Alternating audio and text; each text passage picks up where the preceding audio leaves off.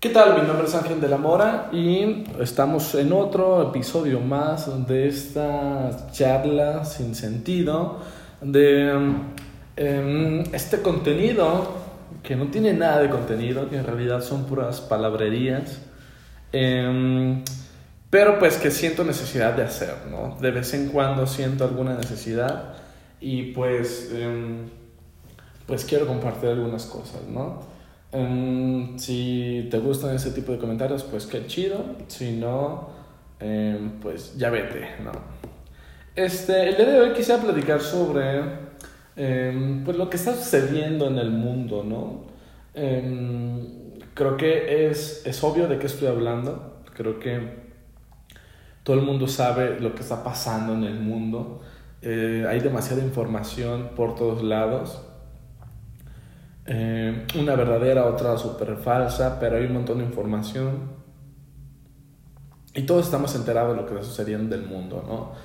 Eh, ya en un principio lo veíamos como algo muy lejano, como algo que estaba pasando en otro, en otro país súper lejos, pero ya está llegando aquí, ya llegó aquí a México y pues los efectos de este problema se están haciendo ver cada vez más. Em, me parece importante que se hablen de estas cosas, pero me parece importante em, que se hable desde el lugar que tienes en el mundo, ¿no? Em, ¿A qué me refiero con esto? Yo no soy un médico, yo no soy un experto en epidemias ni en virus, entonces eh, lo que voy a decir no tiene nada que ver con eso, ¿no? Em, me parece que lo más responsable es eh, callarnos en los temas que no, nos, que no somos expertos, que no conocemos, que no tenemos la mínima idea, y dejar que las personas que sí son expertas pues hablen de, del tema, ¿no? Eh, sin embargo, creo que es importante hablarlo desde nuestro lugar, ¿no?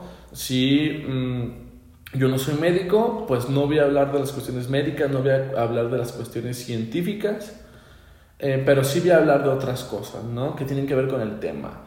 Em, yo no me considero un experto, pero mi formación y lo que me gusta y lo que me interesa, pues tiene que ver con las ciencias sociales, con el comportamiento social, eh, un poco más cargado hacia la sociología. Aunque soy profesión de, de formación, aunque estudié para ser profesor, desde muy temprana formación, eh, pues empecé a consumir libros que tienen que ver con sociología, este, que tienen que ver con eh, todo lo que es las ciencias sociales. Incluso me considero más em, em, alguien que aspira a ser como sociólogo que a ser profesor. ¿no? no lo soy en este momento, me falta un montón, pero pues hay un montón de literatura que he leído, hay un montón de conversaciones que he tenido, hay un montón de, de cosas que he hecho que tienen que ver con esta, este lugar de la sociología, ¿no? Em, no lo soy, no soy un sociólogo, mis respetos para las personas que estudian esto, pero me interesa muchísimo, ¿no? Me interesa muchísimo, me gusta mucho, es algo que algún día aspiraré a estudiar o complementar a formación, pero mm, pues eh, me parece que hay como ciertas cosas que... Eh, he aprendido que me ayudan a interpretar ciertas cosas que están pasando, ¿no? Eh, no solamente con la sociología, sino también con el poder, con una interpretación del poder, con incluso también desde la parte de la formación como profesor, ¿no? Hay cosas que, que veo que me hacen sentido porque soy profesor y porque me interesa toda la ciencia de la educación, etc. Eh, por cierto, en son muy hermanas, ¿no? La educación, las ciencias educativas y la sociología son muy hermanas, ¿no? Entonces, en realidad no estoy pecando de pretensión ni de mm, eh, mamador, por así llamarlo, porque em, pues son muy hermanas, eh, se, revisan eh, teóricos comunes, ¿no? Hay, hay puntos en común, entonces em, yo he forzado esos, esos esos teóricos comunes, ¿no? He, he buscado mayor formación en ese sentido, entonces, eh, no sé, me gusta ese tipo de cosas y me considero más que un experto, un aficionado, un amante, un, em, un, un, fanático, ¿no? De estos temas. Y me gusta, leo muchísimo sobre esto, eh, consumo mucho eh, contenido que te habla sobre estas cosas, ¿no? Entonces, em, yo quisiera hablar sobre este tema, sobre lo que está pasando con este virus y con esta pandemia, desde el punto de vista de eh, las ciencias sociales o desde el punto de vista desde una parte no científica médica, ¿no? No científica exacta, ¿no? Ya hay un montón de información, ya sabemos cómo se propaga, ya sabemos eh, en qué consiste, pero los efectos sociales que está teniendo esta pandemia en nuestro país y en todo el mundo me parece que es importante hablarlo, ¿no? Eh, y se está hablando menos, yo creo que eh, no tiene un gran nicho en la discusión pública, creo que se está hablando más de la información sobre el, virus, pero no tanto sobre las consecuencias sociales, ¿no? y me parece que es importante hablarlos. Eh, voy a tomar un poco de café para despertar, que mis ideas tengan un poco de sentido. Acabo de despertarme hace como dos horas. Pero he estado como en cama, pensando, viendo redes sociales y, y pues en realidad todavía no estoy como 100% despierto. Yo creo que el café me va a ayudar un poco. Bueno, esas ideas, como ya saben, las he estado mordiendo desde hace, desde hace algunos días. Así que espero que tengan un poco de sentido ahorita que se las comparto. Espero que eh, pues concuerden con algunas cosas y si no, que me hagan saber que estoy mal ¿no? en mis afirmaciones. Em, lo primero que quisiera hablar es que mm, esta situación de la pandemia lo que ha demostrado, lo que ha ventilado, lo que ha eh, destapado es una situación de clases tremenda, ¿no? Una eh, estratificación, creo que se llama, de extractos sociales, eh, evidente, ¿no? Que em, todo el mundo creía que no era tan marcada. Hay unas personas que ya hablan de que hablaban, espero que ahora ya eh, modifiquen eso, que hablaban que las clases sociales habían desaparecido, que la pobreza ya no tenía sentido, que ya no existían nada, ¿no? Eh, afirmaciones que obviamente son basura y que em, pues lo que está pasando con esta pandemia es develarnos, mostrarnos em, el problema de las crisis sociales. ¿no? no podemos entender nada de lo que está pasando si no revisamos las crisis sociales, si no vemos eh, cómo nos comportamos de acuerdo a nuestra clase, ¿sí? Eh, eso es importante. Todos tenemos una clase social, todos nos identificamos con una clase social. No siempre concuerda. Esto, la teoría marxista dice que eh, lo llama conciencia de clase, ¿no? Yo soy de una clase social, pero me identifico con esa misma clase social, tengo conciencia de clase. Yo soy pobre y me identifico como pobre y hago cosas para ayudar a mis compañeros pobres, eso es tener conciencia social. El problema es de que hay gente que es pobre o que tiene un poco de dinero y se siente como si fuera eh, parte de los empresarios multimillonarios de México, ¿no? Y eso es no tener conciencia de clase, ¿no? Y se siente la gran cosa, conozco demasiadas personas así. En mi casa, por, por mi casa, por la casa de mis papás, donde vivía, eh, hay unos vecinos que se sienten no sé qué, ¿no? Se sienten parientes de Slim o parientes de no sé quién. Y, y pues viven en una colonia bien fea, ¿no? Es una colonia pobre. Y lo cual yo me siento orgulloso de esa colonia, de la colonia donde viví, donde crecí. Me gusta mucho y ahí tengo a todos mis amigos y, y muchos recuerdos bonitos. Pero es una colonia pobre, ¿no? No deja de ser eso. Y, y las personas de allí somos pobres, ¿no? Y estas personas pues se sienten que son de otro nivel solamente porque pueden hacer ciertas cosas. Ni siquiera es demasiado dinero, sino es tienen un poco más que ya las hace creerse la gran cosa, ¿no? Entonces, eso es no tener conciencia de clases. Me parece que este problema lo que genera es eh, mostrar, desvelar, eh, desvelar, no, develar desvelar es cuando no duermes, perdón. Eh, de velar, de quitar el velo em, la situación de clases que hay, ¿no? Y todos los comentarios y todas las cosas que suceden en el fondo encubren, esconden una situación de clase. Y voy a hacer varios comentarios que muestran eso, ¿no? En primer lugar, em, cómo se propaga la enfermedad del coronavirus, ¿no? El virus del coronavirus. Eh, nace en, en, un lugar concreto, en una ciudad, en un pueblo de, de China, en un mercado, está súper eh, identificado dónde surge, ¿no? En un mercado de China, de un pueblo de China, y em, pues tratan de contenerlo ahí, pero eh, por turistas y por viajeros pues se llega a otras partes, ¿no? Aquí en Jalisco se sabe que hay dos casos eh, hasta el momento que son públicos y son de dos personas que viven en Zapopan y que viajaron eh, recientemente a países de Europa, ¿no? Y aquí está la primera dimensión. Esta enfermedad se propaga por personas que tienen la capacidad monetaria de hacer viajes, ¿no?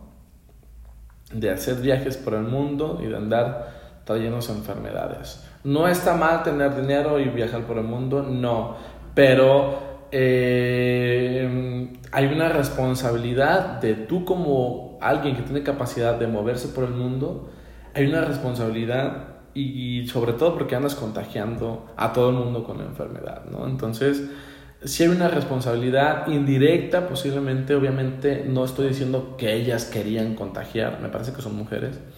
No estoy diciendo eso, no estoy diciendo que hay eh, los ricos son malos, no, no estoy diciendo eso. Estoy diciendo que hay una responsabilidad, ¿no?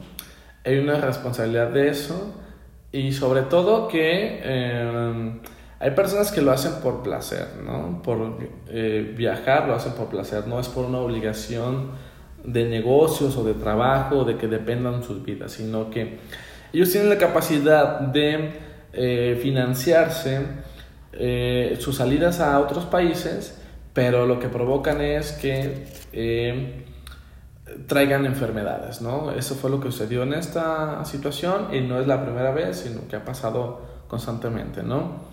Em, lo que me parece irresponsable es de que ya se sabía que estábamos en esa situación de contagio, ya se sabía que, em, que estaba este problema del coronavirus, o sea, no fue algo que no supieran y a pesar de eso les importó poco y pues tomaron la decisión de beneficiarse de manera individual, ¿no? de manera personal.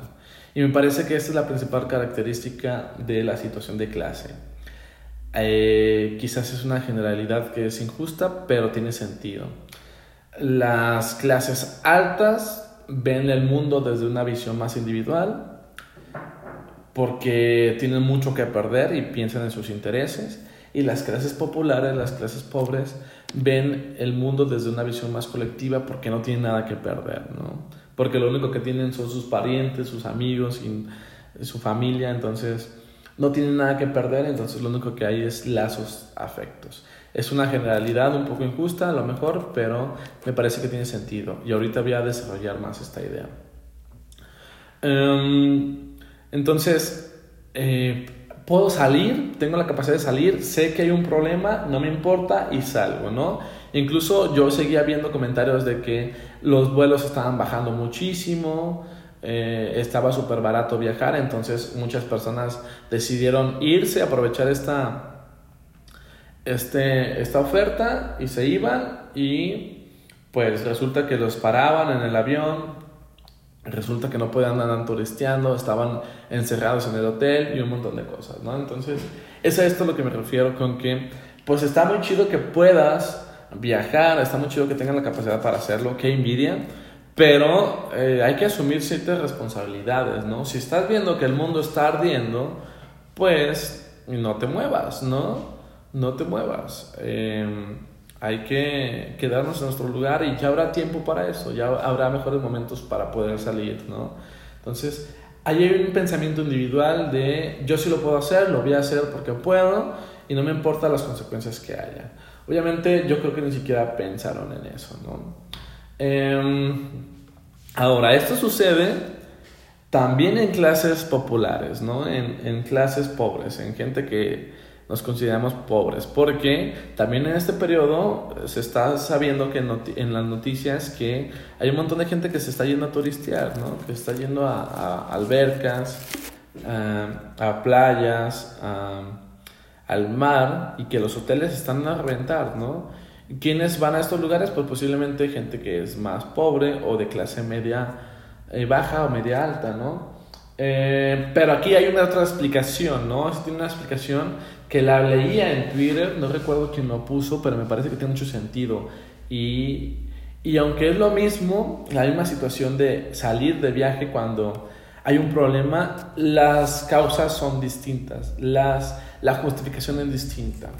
Y la justificación de que una persona que trabaja, que es trabajadora, que es de la clase trabajadora, aproveche estos momentos para salir de viaje, tiene que ver con la poca capacidad que tiene sus empleos para permitirles viajar, ¿no?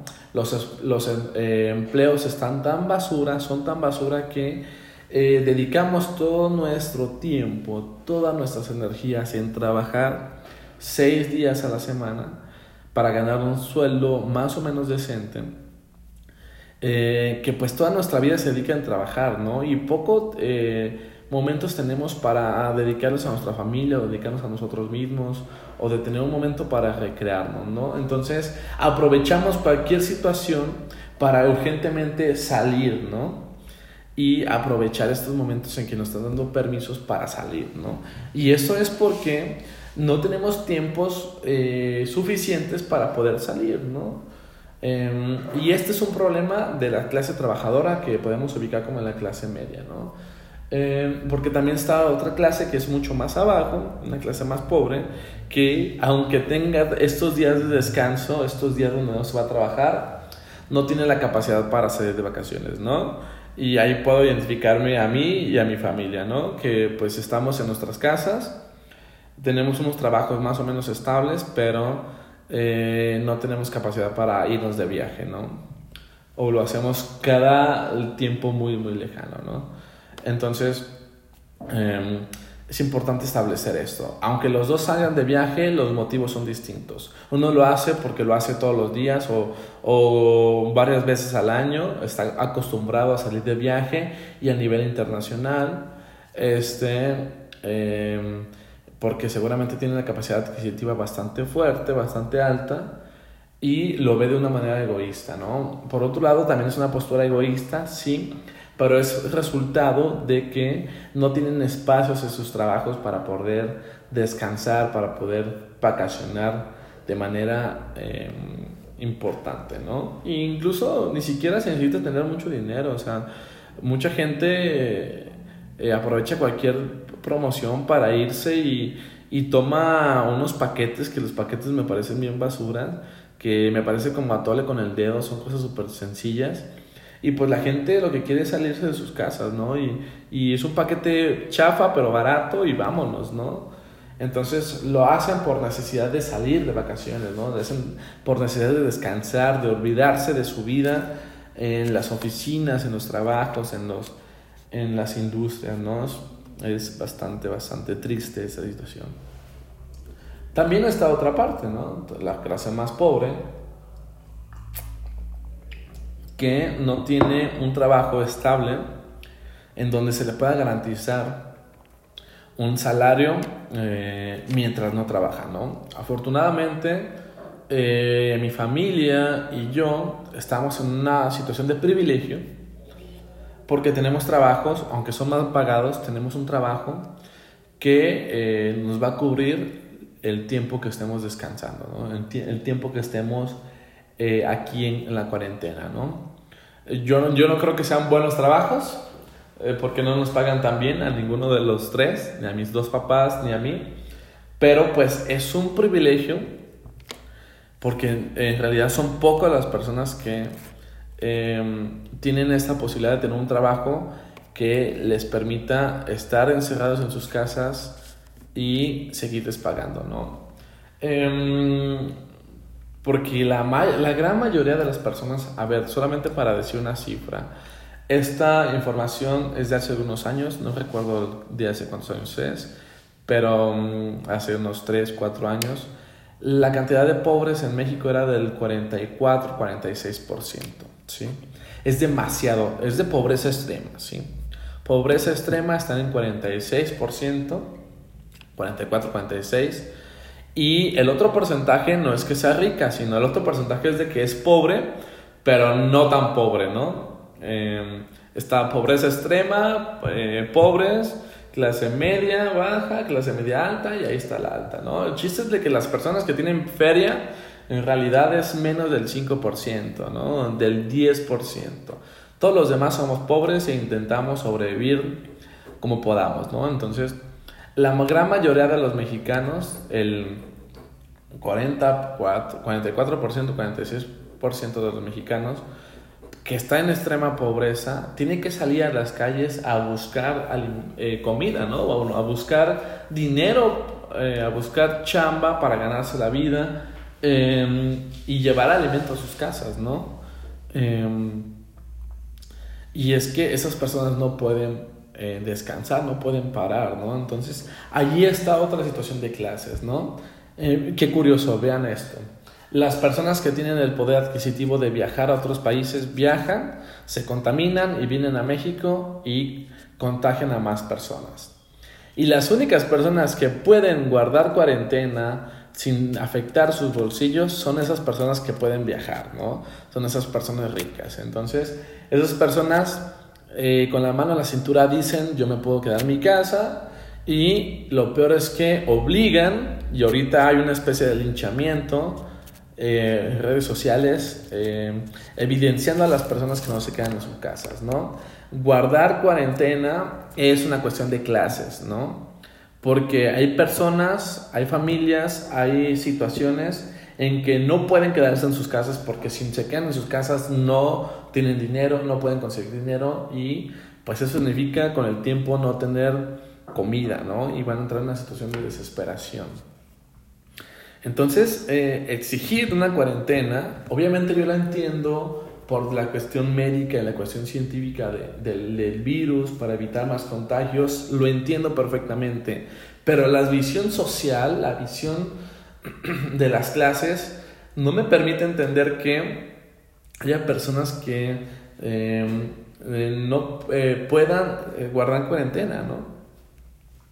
hay personas que no van a poder estar en sus casas porque em, sus trabajos dependen de salir y de buscar, ¿no? Hay un, hay un señor que eh, pues me cae muy bien, me, lo aprecio, que eh, pasa todos los días en la noche por mi casa vendiendo elotes y vendiendo este, eh, verduras cocidas y eso, ¿no? Están muy buenas. me parece que cobra bien, o sea, está bien. Eh, está, está caro a comparación de otros lados, pero está bien, ¿no? qué chido que, que, que, gane bien, ¿no? Espero que le vaya bien. Este, y, y él tiene que salir, ¿no? Y, y varias veces hemos platicado de, de, la dinámica de su trabajo y él trabaja hasta los domingos, ¿no? Y en la mañana trabaja haciendo una cosa y en la tarde trabaja haciendo otra cosa y en la noche trabaja haciendo otra cosa, ¿no? El sujeto trabaja tres veces al día en tres cosas distintas. Y las tres cosas requieren un esfuerzo físico, ¿no? Ahí anda con su, em, este, como triciclo, este que utilizan para moverse. Ahí anda por todas las calles gritando em, y ofreciendo su, su, su, producto, ¿no? Y yo, pues cada vez que se me antoja y puedo, pues compro, ¿no? Porque hay veces que se me antoja y no tengo dinero para, para comprar. Entonces, esta persona, si no sale a trabajar, no tiene dinero. Y, no creo, eh, espero que sí, pero no creo, porque así viven la mayoría de los mexicanos. Eh, no creo que tenga un colchón para emergencias, ¿no? No creo que tenga un fondo eh, especial para este tipo de situaciones. No lo creo, porque la mayoría de las personas no tenemos eso. Yo, aunque estoy en una situación de privilegio, eh, que tengo un trabajo estable, que, que me pagan constantemente la misma cantidad de dinero, más o menos, eh, que trabajo casi todo el día y que tengo dos trabajos, o sea, yo que estoy en una situación de privilegios, no hasta el día de hoy no tengo un colchón para este tipo de situaciones. Y la verdad es por estupidez mía, siendo sinceros. Y es que mm, tengo algunas deudas y que pues casi todo mi dinero se va a pagar deudas, ¿no?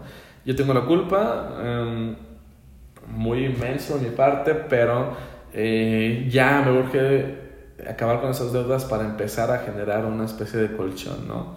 Entonces, pues yo que tengo cierta em, eh, comodidad económica, no tengo ese colchón, ¿no?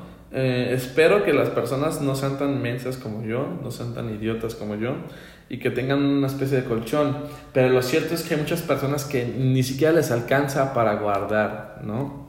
Viven al día, viven con lo que pueden conseguir al día y esas personas pues no van a poder este, guardar cuarentena, ¿no? Porque quedarse en sus casas implica no tener dinero. Entonces, esa postura de exigir cuarentena me parece que es un problema de clases, ¿sí? Lo entiendo la parte médica, pero la económica, la social, no la entiendo. Y en otros países hemos visto que funciona, sí, porque en esos países pues tienen una situación privilegiada de, de, ser países de primer mundo, ¿no? Donde posiblemente eh, la cantidad de pobres sea menor, la cantidad de trabajadores eh, informales sea menor, Aquí en México tenemos un número altísimo de trabajadores que trabajan en la informalidad, ¿no? Muchísimos. Entonces es imposible que, eh, que personas traten de guardarse en sus casas, ¿no? Es imposible. Va a ser muy complicado y va a afectar mucho a los bolsillos de las personas y a la desesperación de las personas.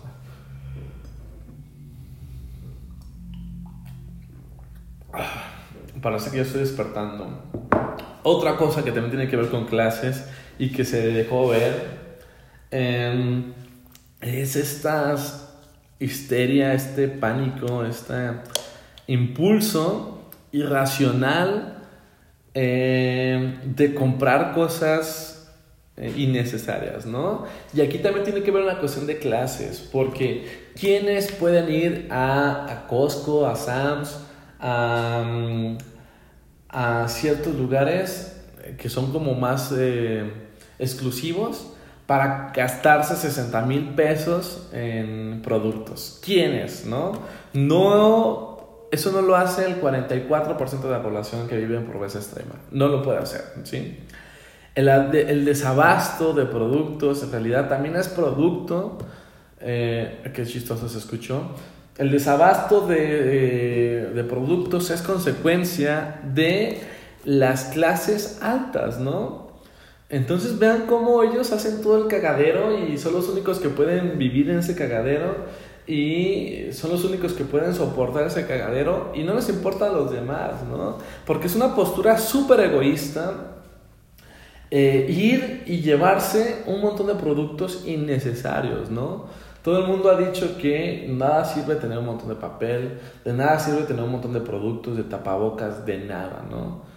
Eh, pero no importa, lo compran y se gasta muchísimo dinero y escasean los productos, lo que hace es que suban los precios y para las personas que van a comprar un rollo de papel ya va a ser más caro, ¿no?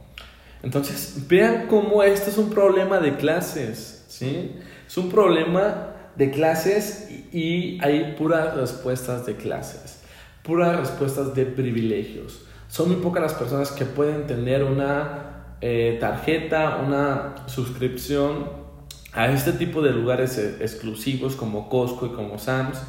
Y también son muy pocas las personas que pueden gastarse un montón de dinero. A ver, yo tengo una tarjeta de Sam's, pero pues voy cada cinco meses, ¿no? Para comprar cosas, ¿no? porque pues no puedo ir cada mes porque con cuatro cosas que compro ya se me fue todo el dinero que tenía dedicado para la despensa, ¿no? Y lo mismo también hago con mi familia, ¿no? Mi familia la llevo como dos veces al año y compramos una despensa grande, pero solamente puedo hacerlo dos veces al año. Me gustaría hacerlo más, pero solamente puedo hacerlo dos veces al año.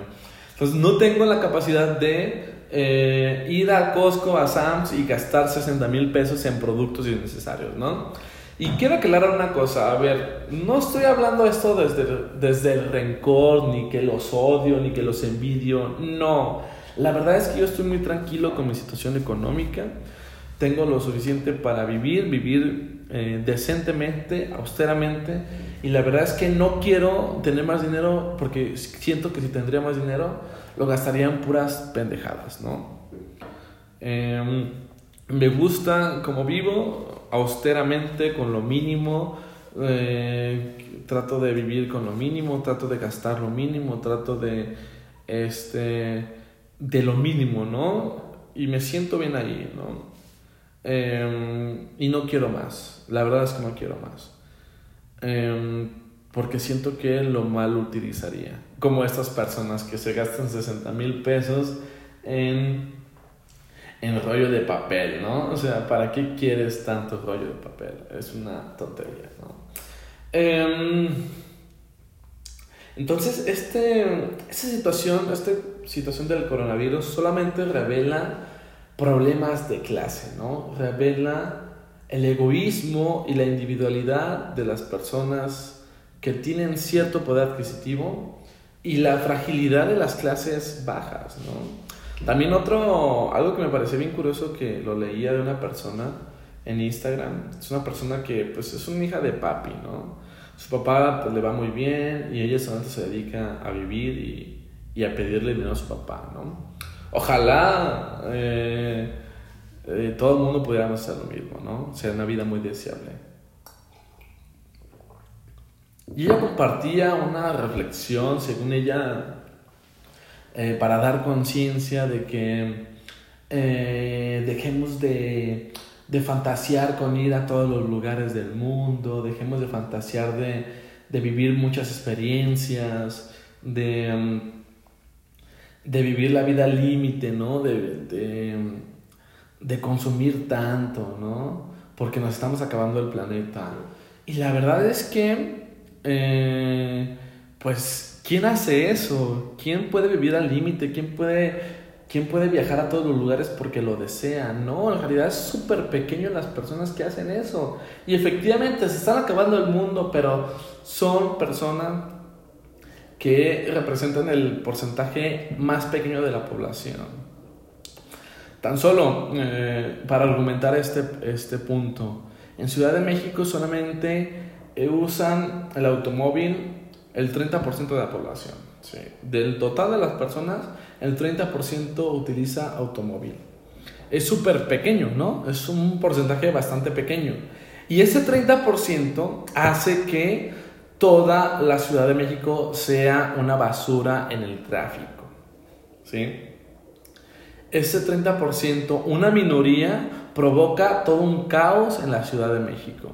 Y la el 70% de las personas pues se mueven, se mueven en diferentes medios, entre ellos en transporte público, el metro, bici, eh, caminando. Y esas, esas personas no pueden aprovechar bien las cosas, no pueden gozar bien, no pueden tener condiciones mínimas porque todo está acaparado por el 30% de los automóviles, ¿no? O sea, una persona que utiliza transporte público, eh, además de que va a estar súper atascado el camión, va a estar súper lento, va a llegar súper tarde a su trabajo o va a durar horas para llegar a su trabajo porque el tráfico está destruido, está colapsado por el 30% de la población que usa automóviles, ¿no? Imagínense esa dimensión. Y eso creo que em, tiene que ver con todo, ¿no? También ese 30% de la población está generando contaminación, contaminación que afecta a todo el mundo, ¿no? Pero imagínate, tú estás siendo perjudicado, tus pulmones están siendo jodidos por algo que tú no estás haciendo, ¿sí? Tú vas en bici y estás respirando pura basura por culpa del 30% de la población en Ciudad de México que va bien cómoda en sus coches, ¿no? Y es ahí el problema de toda la situación de clase, que la comodidad de unos es el infierno de otros. La comodidad de unos pequeños, de unos cuantos, es el problema de la mayoría. Eso se puede ver muy claramente en la película de Parásitos, eh, que ganó el Oscar a Mejor Película este año, ¿no?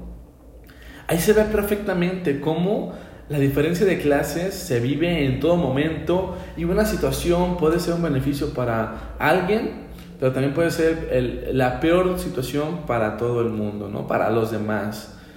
em, en, este, en esta película se ve el caso de, de, la lluvia, ¿no? Que es una lluvia tremenda y pues la familia rica está muy cómodamente disfrutando de la lluvia, bien feliz y al siguiente día eh, dice, es una bendición esta lluvia, ¿no? Está súper bonito todo.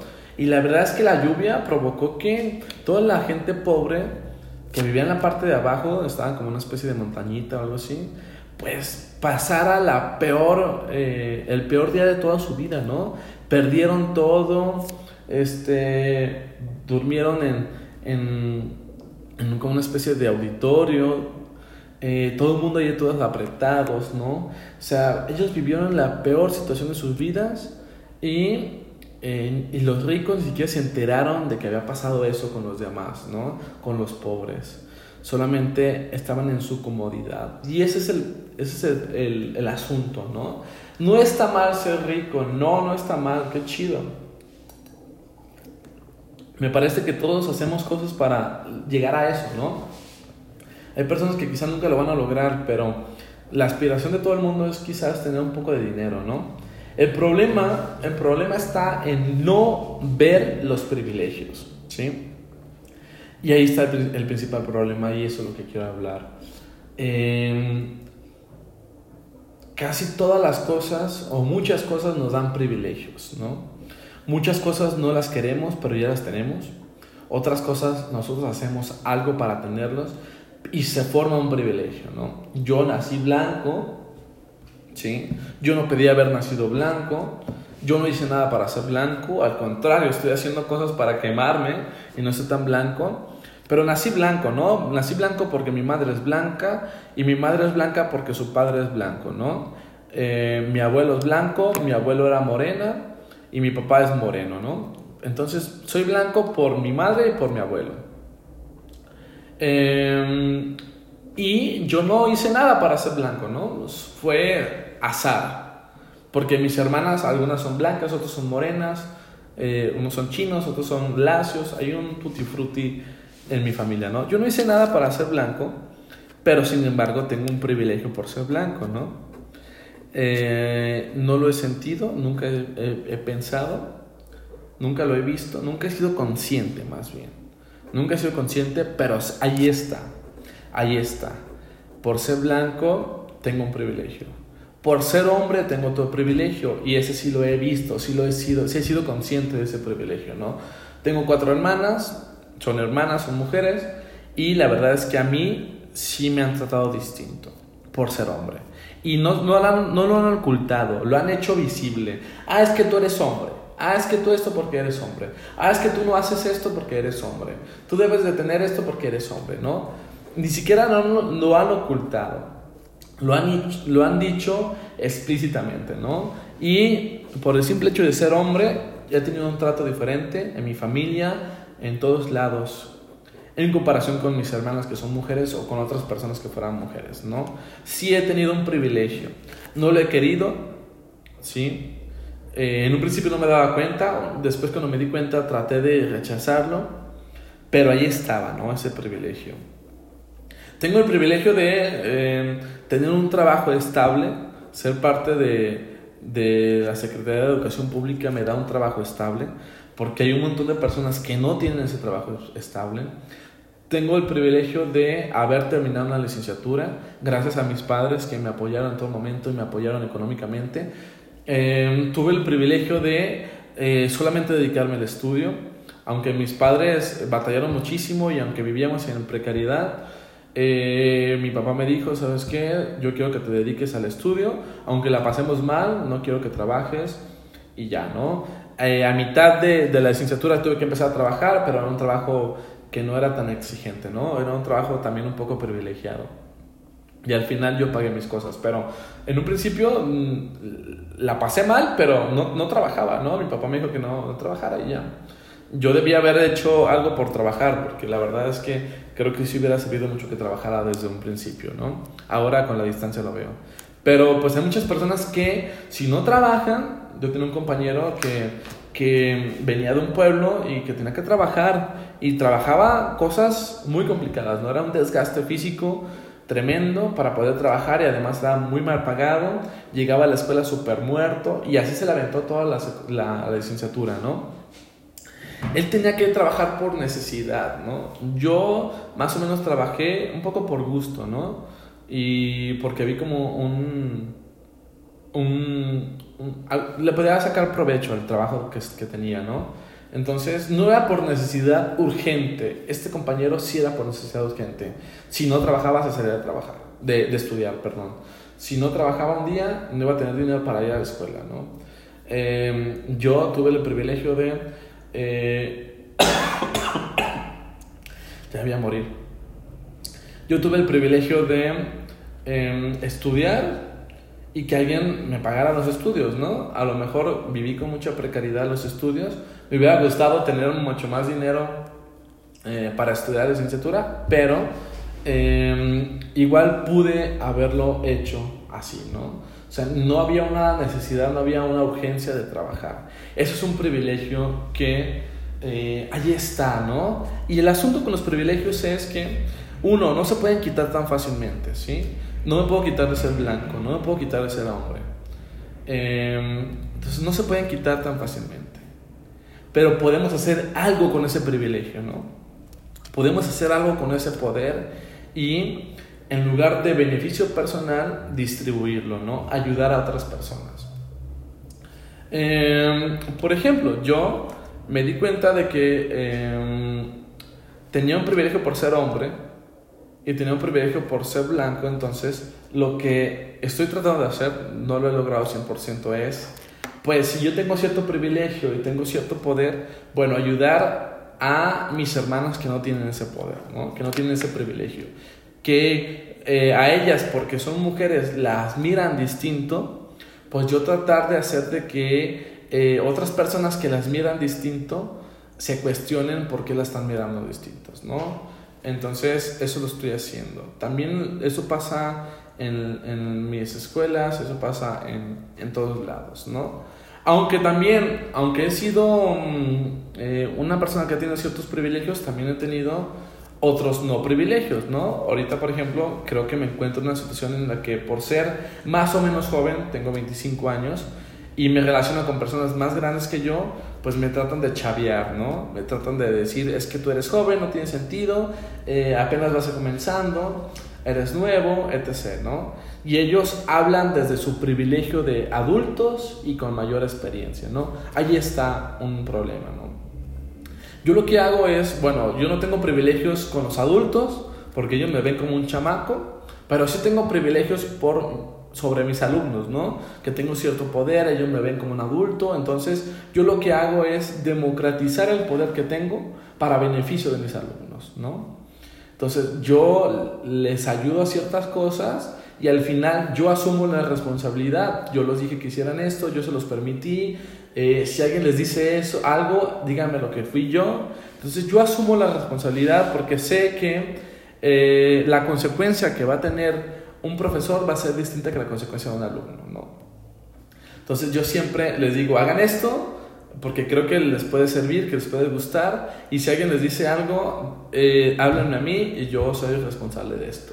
Yo asumo el privilegio que tengo como ser, por ser docente, por el poder que tengo y lo que trato es ayudar a mis alumnos eh, con este privilegio que tengo, ¿no? Como sé que a mí no me van a regañar tan duro, pues que me regañen a mí y no a ellos porque sé que con ellos se van a aprovechar porque no tienen poder ellos, ¿no? Entonces hay que democratizar el poder, hay que democratizar el privilegio y sobre todo ser consciente. Hay un montón de gente que va por la vida sin ser consciente de los privilegios que tiene, ¿sí? Y eh, atropella con esos privilegios a las demás personas y no es consciente. Ya me alargué muchísimo, ya van 44 minutos. Eh, y solamente quiero terminar con esto, ¿sí? Hay que ser conscientes del privilegio que tenemos y eh, tratar de ayudar con ese privilegio. No lo vamos a poder quitar, pero sí podemos ayudar desde el privilegio a las demás personas, en lugar de afectar como lo que está pasando ahorita con este tema del coronavirus los privilegiados trajeron el virus, los privilegiados pueden hacer cuarentena, los privilegiados pueden gastar mucho dinero en gastos de pánico y los privilegiados van a sobrevivir a esto. ¿sí? Los que no somos privilegiados no podemos viajar por, por eh, una cuestión recreativa, eh, no podemos guardar cuarentena, no podemos gastar dinero porque vivimos al día y vamos a sufrir demasiadas consecuencias. Ahí está una situación de clases y de privilegios. Bueno, mi nombre es Ángel de la Mora, nos vemos hasta quién sabe cuándo y espero que esto que te digo tenga sentido. Nos vemos hasta la próxima.